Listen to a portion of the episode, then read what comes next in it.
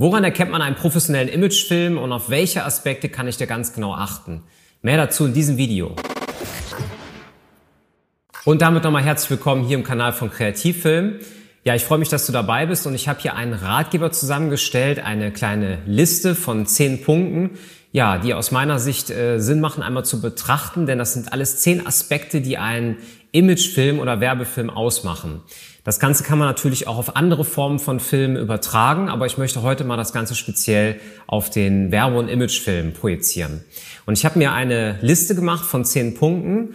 Das Ganze wird auch nochmal in einem Blogbeitrag äh, verlinkt. Das heißt, schau da auf jeden Fall am Ende des Videos nochmal in die Videobeschreibung, ähm, was ich da für dich zusammengesucht habe und erstellt habe. Und ich möchte mit dem ersten Punkt direkt starten. Und zwar geht es um die Story, um das Konzept, das wir vermitteln wollen.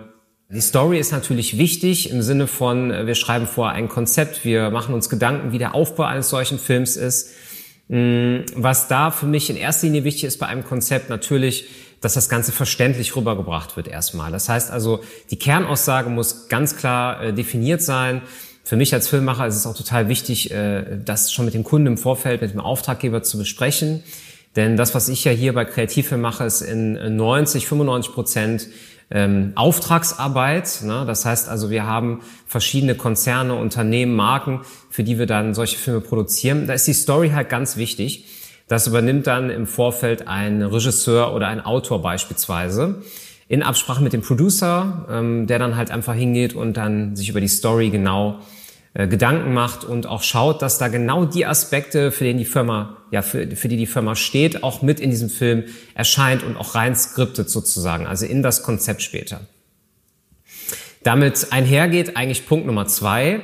Ähm, ganz, ganz wichtig, dass die Kernaussage ähm, richtig adressiert wird und dass es auf den Punkt hinkommt.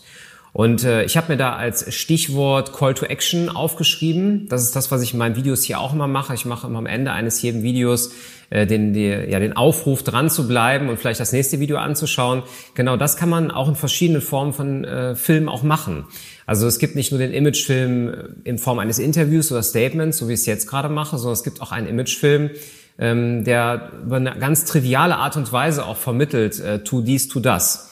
Ähm, ich habe mir beispielsweise aufgeschrieben, wenn wir zum Beispiel für eine Kickstarter-Kampagne einen Film machen, dann könnte zum Beispiel der Aufruf des, ähm, ja, ich sag mal, des Produzenten zum Schluss sein, also der den, der dieses Produkt dann quasi vermarkten möchte, von wegen investiert in meine Kampagne und tut jetzt dies und das. Also zum Beispiel äh, geht auf Kickstarter und ähm, ja, kauft mir das, kauft für mich das Produkt, damit das Ganze funktionieren kann.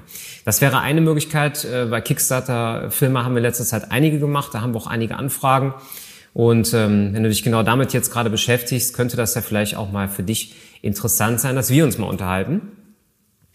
Bei einem Messefilm zum Beispiel könnte die äh, klassische Aussage sein, besuchen Sie uns doch nächstes Jahr auf dem und dem Messestand. Also ich selber kann das immer sehr gut mit Beispielen verknüpfen, das fällt mir immer sehr leicht, denn ich mache schon seit einigen Jahren hier die Begleitung der Modemessen hier in Düsseldorf, aber auch in Moskau.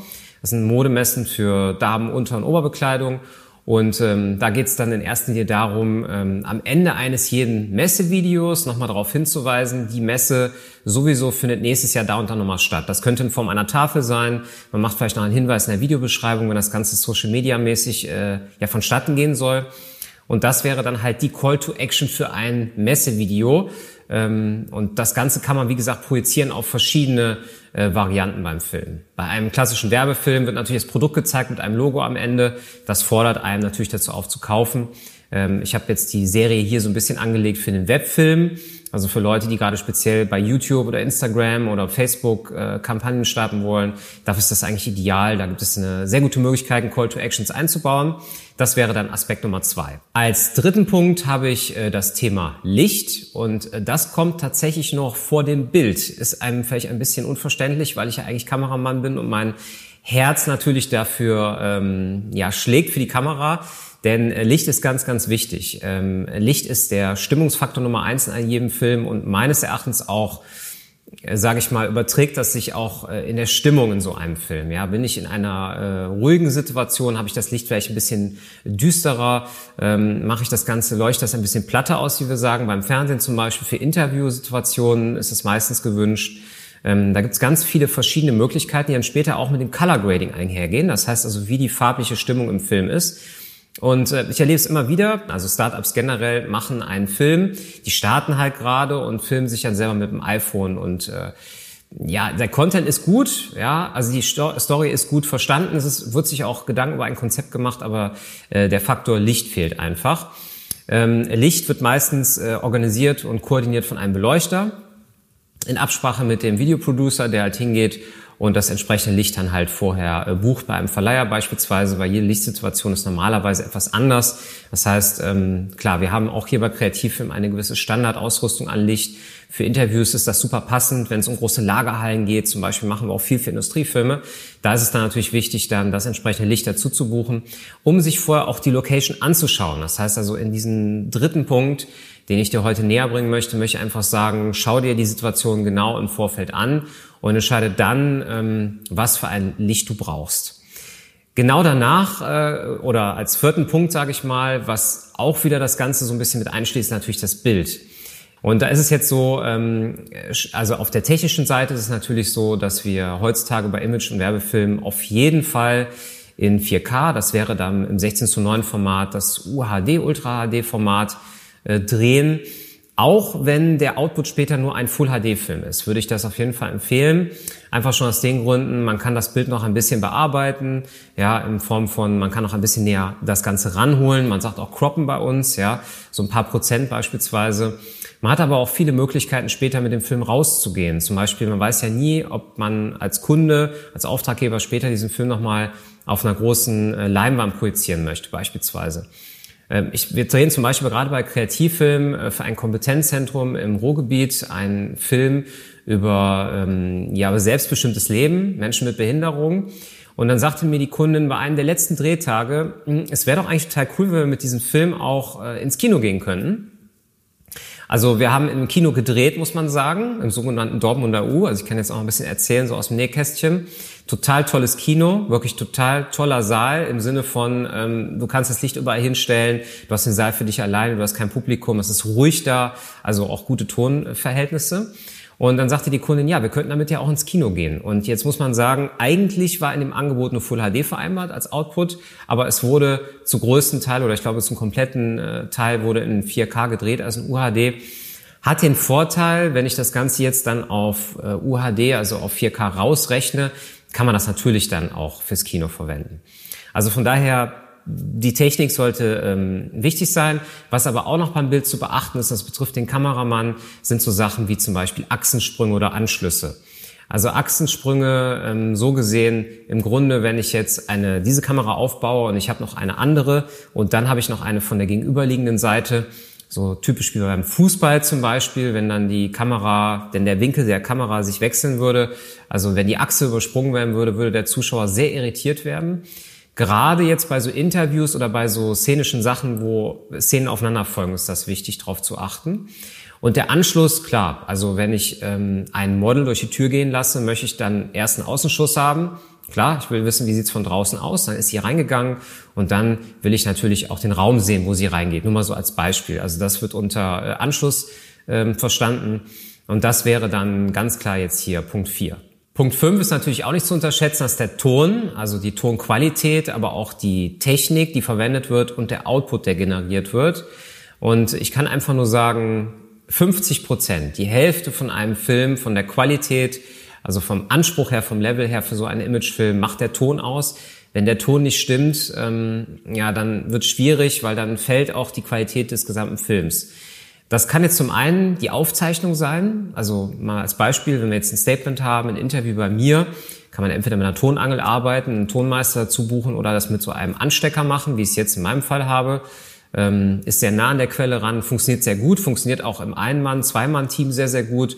Bei größeren Produktionen würde ich einen Tonmeister dazu empfehlen. Der hat halt für verschiedene Situationen, hat er halt, ähm, ich sag mal, verschiedene, verschiedenes Equipment einfach oder auch einfach die Lösung dafür, weil er Erfahrung hat. Ähm, mit Ton ist aber im Allgemeinen auch gemeint, dass man zum Beispiel auch atmosphärische Sounds aufnimmt beim Set. Also äh, Umgebungsgeräusche beispielsweise, wenn ich in einer Waldsituation bin, möchte ich natürlich den Wald hören. Das kann jetzt auch der Kameramann machen, aber ich würde empfehlen, für diese Tongeschichten dann auf jeden Fall einen Profi dazu zu holen. Das macht definitiv Sinn. Aber auch die Tonmischung später. Tonmischung und äh, Sounddesign.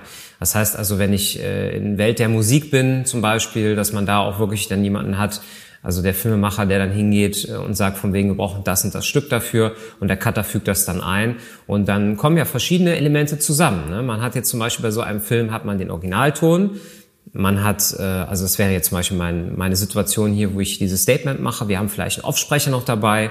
Wir haben vielleicht noch eine zweite Person, die was sagt, vielleicht in der Übersetzung. Ähm, und wir haben noch den Atmos-Sound, also die Umgebungsgeräusche. Und wir haben noch Musik. Das wären ja schon fünf Elemente. Und dann geht man eigentlich am Ende eines solchen Imagefilms hin und plant dann noch ein bis zwei Stunden äh, Tonmischung ein. Das ist einfach eine technische Optimierung. Ähm, ich würde sagen, das fällt alles hier unter den Bereich Ton. Und Ton war für mich immer sehr wichtig, der Anspruch, äh, bei Kreativfilmen auch mal wirklich einen guten Ton abzuliefern und auch in einen guten Tonmann zu investieren. Ich selber habe damals selber als äh, Kameraassistent angefangen beim Fernsehen. Da wurde auch schon sehr viel auf Ton geachtet. Und bei Werbefilm, Imagefilmproduktionen macht das eigentlich nicht der Assistent, sondern das macht ein richtiger Tonmeister. Man sagt auch Tonassistent dazu. Dann habe ich hier als sechsten Punkt äh, die Authentizität der Protagonisten. Und jetzt erstmal, ähm, was sind denn die Protagonisten im Film? Also Protagonisten müssen jetzt nicht unbedingt gebuchte Schauspieler sein. Protagonisten, äh, ja, das kannst du selber sein, wenn du Unternehmer bist und bist vor der Kamera zum Beispiel oder du bist Filmemacher und möchtest dich selber drehen. Das können auch Mitarbeiter des Unternehmens sein, Models zum Beispiel wird auch sehr gerne ähm, ja gesehen. Und äh, die Authentizität ist in dem Sinne wichtig, äh, dass man auf die Körpersprache achtet, dass man darauf achtet, was derjenige sagt, wie er es sagt. Das kann alles in der Vorproduktion mit berücksichtigt werden. Ähm, ich mache das zum Beispiel so, dass ich als Producer hingehe und mit dem Kunden gerne auch einen Termin ausmache, wo dann vor Ort auch die Mitarbeiter schon mal dabei sind und ich die kennenlernen kann. Ich kann dann zum Beispiel, wenn ich Regie mache bei dem Projekt, mich neben die Kamera setzen und darauf achten, ähm, ja, dass sie gut rüberkommen, dass sie sich wohlfühlen vor der Kamera und dass es am besten so natürlich wie möglich ist. Ich meine, das ist natürlich immer sehr schwierig. Die Situation ist jetzt auch nicht natürlich in dem Sinne ähm, von, ich setze mich hier hin und mache dieses Video und schaue die ganze Zeit in die Kamera. Aber es gibt so ein paar Tricks einfach und das bringt mich jetzt schon zu Punkt 7, die Regie. Es gibt so ein paar Kunden, die sagen, die Regie mache ich mal selber äh, im Sinne von, ähm, ja, wir stellen jemanden aus der Marketingabteilung ab, der darauf achtet, das ist aber eher der Inhalt. Mit Regie meine ich wirklich einen Regisseur, der das gesamte Konzept betrachten kann. Damit meine ich, er achtet einerseits natürlich aufs Bild, das heißt, er unterstützt den Kameramann bei seiner Arbeit, um die, ich sag mal, die Story auch wirklich so zu vermitteln, dass es über die Bilder auch funktioniert. Also es gibt ja manchmal komplexe Themen oder auch emotionale Themen, da brauche ich wirklich ein emotionales Bild. Das muss hergestellt werden oder das muss kreiert werden, inszeniert werden. Das macht der Regisseur. Er macht aber auch äh, das ist der eigentlich der größte Punkt, der mir immer wichtig war, wenn ich als Kameramann arbeite und auch unterstützt werden möchte vom Regisseur oder Realisator, ist halt einfach so, dass der da auf die Performance der Darsteller achtet. Und wenn ich zum Beispiel jetzt mit Laien arbeite, ist es ja genauso wichtig wie bei Schauspielern.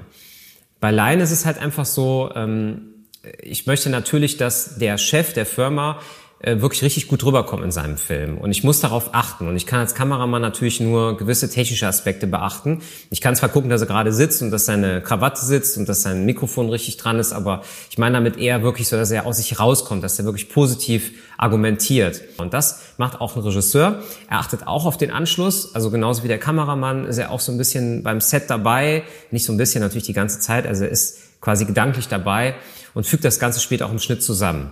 Ähm, beim Schnitt gibt es dann natürlich auch den Producer, der das Ganze dann logistisch zusammenführt, aber ich meine jetzt wirklich erstmal nur das Gestalterische. Und das bringt mich jetzt zu Punkt 8, äh, gestalterische Elemente, grafische Elemente im Film, speziell jetzt bei der Postproduktion, also ähm, wenn wir zum Beispiel eine Einblendung machen möchten, wie zum Beispiel jetzt diesen Abonnier-Button, dann ist es äh, zum Beispiel so, dass wir auch äh, sowas natürlich kreieren müssen und uns überlegen müssen, wie wir das Ganze dann in den Film reinbringen.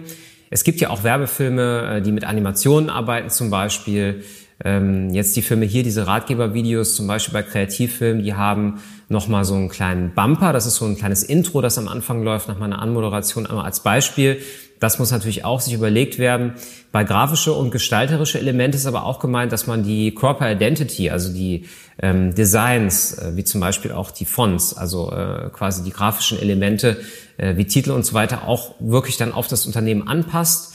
Also wenn du selber Unternehmer bist und gerade dein, dein Business startest, dann hast du ja auch sicher eine Vorstellung davon, wie deine Webseite aussieht, welche Farben du benutzt und das kann natürlich auch mit Teil ähm, ja, de, der Gestaltung sein, also Teil der Postproduktion. Ich würde das mal unter den groben äh, Punkt der äh, Postproduktion packen. Das heißt, es macht zu einem gewissen Punkt der ähm, Cutter selber. Also bei Kreativfilm ist es so, dass wir meistens einen Mediengestalter haben, der das Ganze macht. Aber es gibt auch äh, Mediengestalter, die nur Layout machen, die da nicht schneiden. Also das gibt es natürlich auch. Und ich würde mal sagen, das zählt dann unter gestalterische und grafische Elemente. Als neunten Punkt habe ich äh, nochmal was Externes, und zwar die passende Stimme für den Film extern im Grunde, weil äh, wir müssen nicht mit einem Sprecher arbeiten. Es gibt ja auch die Option, dass ich selber äh, vor der Kamera stehe und spreche. Ich habe sehr, sehr viele Imagefilme schon gemacht, die haben sehr, sehr viel Spaß gemacht und die waren auch sehr erfolgreich, wo dann die Firma selber die eigenen Mitarbeiter sprechen lässt. Ist natürlich auch ein sehr emotionales äh, Tool, wenn man so will. Also gerade wenn die Leute so ein bisschen dafür brennen, was sie tun, wenn die Spaß daran haben. Aber ich gehe mal davon aus, beim professionellen Imagefilm, dass du ja halt mit einem Offsprecher hin und wieder arbeiten möchtest. Und da ist es jetzt wirklich so, ähm, da gibt es natürlich eine Riesenauswahl. Und auch da ist wieder der Regisseur gefragt, eine Absprache mit dem Producer. Der Producer leitet das Ganze ja so ein bisschen logistisch, hatte ich ja schon mal in einem meiner letzten Videos erklärt. Und es ist halt so, dass ähm, da natürlich auch noch genau darauf geachtet wird, äh, ja, brauche ich jetzt eine Seniorstimme, brauche ich eine Juniorstimme, soll das Ganze äh, ja ein bisschen rauchiger klingen, soll das Ganze ein bisschen flotter klingen beispielsweise. Es muss ja auch zum Unternehmen passen. Da gehört einerseits das Briefing dazu, dass man wirklich sagt, äh, beim Sprecher, man ist, man hat vielleicht eine Layout-Aufnahme, lieber Sprecher, sprich uns bitte mal was ein. Wir brauchen mal einen Test, dass der Kunde ähm, quasi mal reinhören kann, der Auftraggeber.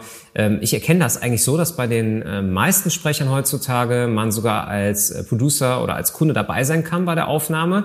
Das heißt, sie schalten einen dann am Telefon dazu und man kann dann eingreifen und kann sagen, ich hätte das gerne noch mal ein bisschen anders gesprochen. Das ist durchaus äh, äh wichtig. Ich muss natürlich dazu sagen, auch da ist ein gewisser Wiedererkennungswert interessant. Wenn ich eine Serie plane, macht das Sinn, im Vorfeld schon darüber nachzudenken, kann ich diesen Sprecher äh, auch meine kompletten Filme anvertrauen. Das sollte man auch kostentechnisch im Vorfeld berücksichtigen. Denn äh, nichts so schlimmer, als wenn man dann nochmal nachverhandeln muss und das dann irgendwie das Doppelte oder Dreifache kostet. Das ist übrigens auch die Aufgabe eines Filmemachers, also des Producers beim Film. Und ich finde, das ist ähm, als Punkt neun jetzt nicht zu unterschätzender Aspekt, weil wenn man das im Vorfeld nicht berücksichtigt und man hat jetzt, sagen wir mal, wahllos einen Sprecher genommen, passt der nächste Film vielleicht nicht zum ersten, falls ich eine Serie oder eine Fortsetzung mache oder irgendwann mal einen neuen Imagefilm produziere, wirklich schon drüber nachdenken, kann man diesen Sprecher dann vielleicht noch ein nächstes Mal buchen. Dann Punkt 10, aber auch wirklich nicht zu unterschätzen und auch nur an zehnter Stelle, weil wir haben hier jetzt auch keine Reihenfolge in Form von Prioritäten, sondern einfach nur, um das nochmal gesamtheitlich noch ein bisschen deutlich zu machen, ist das allgemeine Producing. Also alles Organisatorische für so einen Film. Ja, das äh, fängt an Briefing des Kamerateams, eine Disposition schreiben. In der Disposition sind zum Beispiel Telefonnummern, Kontaktdaten des Kunden oder auch des Kamerateams. Alles zusammenfügen, was der Verleiher gesagt hat. Dann die Wünsche des Kunden berücksichtigen im Schnitt, aber auch äh, so Sachen zu organisieren wie zum Beispiel Props, also ähm, Gegenstände, die im, im Film dann auf einmal auftauchen sollen zum Beispiel. Oder auch die CI einzuhalten.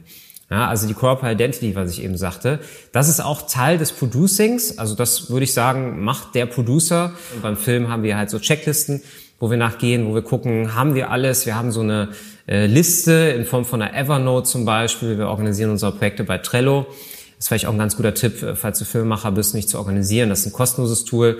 Und da ist einfach so, da kannst du dann pro Projekt die, die ganzen To-Do-Listen anlegen. Die kannst du natürlich duplizieren, fürs nächste Projekt auch übernehmen und ähm, Producing ist wirklich ein wichtiger Punkt. Ich würde sagen, es gibt äh, Filmemacher oder kleinere Firmen, die brauchen das nicht. Dann macht der Kameramann irgendwie alles selber oder der Regisseur.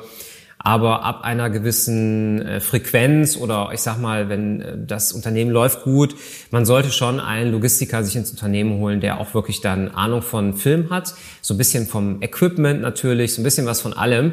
Er muss jetzt nicht unbedingt der Stratege sein im Team, also er muss nicht den Regisseur machen, aber er sollte schon einen guten Gesamtüberblick haben. Das ist übrigens auch ein Teil, der mir bei Kreativfilmen so viel Spaß macht, weil du bist halt unheimlich nah an den Inhalten dran. Du äh, hast den Kontakt zu Verleihern, zu Freelancern, zu den Mitarbeitern. Also man, man, man ist nicht so außen vor. Man ist nicht nur der Geschäftsführer eines Unternehmens, der Zahlen bucht und Entscheidungen trifft, sondern es sind auch Kleinigkeiten. Das ist mal ein Gespräch auf einen Kaffee dich mit einem Freelancer triffst und man tauscht sich aus und dann macht man halt das Geschäft. Also das ist natürlich auch äh, eine Sache von, dass man Freelancer kennenlernt, die man dann für die nächsten äh, Produktionen buchen kann. Also das vielleicht nochmal in der Übersicht, die zehn Punkte. Ähm, ich wiederhole noch mal ganz kurz, Story Konzept wäre Teil 1. Also wie gesagt, wir haben jetzt hier keine Reihenfolge äh, im Grunde genommen, sondern es geht hier wirklich nur darum, mal einen Gesamtüberblick zu schaffen. Äh, wir haben den Punkt 1 Story und Konzept für eine spannende Story sorgen. Wir haben ähm, die Kernaussage, die transportiert werden muss, unbedingt. Also die Zusammenschlüsse müssen klar sein. Vielleicht Thema Call to Action, ganz wichtig. Wir haben das Thema Licht für, ein, für eine professionelle Ausleuchtung. Wir haben das Thema Bild, also einmal die äh, technische Voraussetzung, genauso wie ähm, ja, dass der Kameramann auf Anschlüsse achtet, beispielsweise und den Regisseur unterstützen kann. Wir haben das Thema Ton, wir haben einen Tonmeister am Set, wir haben aber auch die Tonnachbearbeitung, die Aufbereitung in Form von Musikauswahl, aber auch Mischung. Wir sollten auf die Authentizität der Protagonisten achten, nicht nur bei Schauspielern, also auch bei Unternehmern, die selber vor der Kamera sind da finde ich es halt auch wirklich wichtig, nochmal kurz wiederholt, äh, wenn der Protagonist jetzt, äh, sage ich mal, abfällt im Film, das heißt, du machst äh, wirklich tolles Bild, du hast einen tollen Ton, du hast eine gute Gesamtstory, aber der Protagonist ist einfach nicht locker, sympathisch und nett vor der Kamera und kann es einfach nicht rüberbringen, dann wird der Film abfallen in der Qualität und das ist natürlich nicht gut. Das heißt, darauf achtet dann der Regisseur, da sind wir da bei Punkt 7, die Regie, gerade bei Interviewsituationen extremst wichtig, wir haben die gestalterischen und grafischen Elemente als Punkt 8, das heißt, was den Schnitt, den Cutter betrifft, aber auch den Mediengestalter, auch nochmal in Absprache mit dem Kunden und dem Producer, der das Ganze organisiert. Wir haben Punkt 9, äh, Wahl der passenden Stimme in Form eines Offsprechers, immer alles optional. Also wir, man muss nicht einen Offsprecher buchen, aber wenn, dann sollte man sich natürlich genauestens über die Themen wie Buyouts, Verwertungsrechte, Kosten und so weiter informieren und natürlich auch eine Stimme finden, die zum Unternehmen passt. Dann habe ich als zehnten Punkt das Producing, worunter dann nochmal äh, die gesamte Abwicklung von so einem Film äh, ja im Grunde für die Organisation, die dahinter steckt, dann steht. Das waren auch schon die zehn Punkte zu den Aspekten des Imagefilms, des Werbefilms aus meiner Sicht. Ich habe da natürlich auch ein paar persönliche Geschichten mit einspielen lassen. Also ist natürlich klar, ähm, das Ganze hier ähm, ja, soll erstmal nur ein grober Leitfaden sein, wenn du dich selber in der Planung gerade von Imagefilmen äh, ja, beschäftigst oder selber Kunden hast und mit Sicherheit sehr spannend. Gerne unterhalten wir uns auch darüber persönlich, also nimm gerne auch Kontakt mal auf, äh, gerne über unser Kontaktformular, ich würde mich sehr freuen. Ich habe ja schon einiges an Feedback jetzt bekommen äh, zur Serie hier auf YouTube, freut mich persönlich sehr. Da waren schon einige sehr, sehr nette äh, Gespräche auch bei, die sich daraus ergeben haben. Und fürs Netzwerk ist das immer super. Wie gesagt, ich gebe sehr gerne meine Infos weiter. Ähm, ja, jetzt gibt's noch zwei Aufgaben, äh, wie am Ende eines jeden Videos. Einmal den Kanal abonnieren, falls du es noch nicht getan hast, bleib dran. Die Glocke auf jeden Fall aktivieren und äh, stell deine Fragen gerne in den Kommentaren. Ich gehe da gerne persönlich drauf ein. Nicht wundern, es dauert manchmal ein, zwei Tage, bis ich äh, dann alles beantworten kann. Manchmal recherchiere ich auch noch ein bisschen. Da waren ja schon einige interessante Fragen bei in letzter Zeit, werde ich aber gerne wieder weiterhin beantworten. Freue mich auf das nächste Video jetzt schon und sage Tschüss bis dann.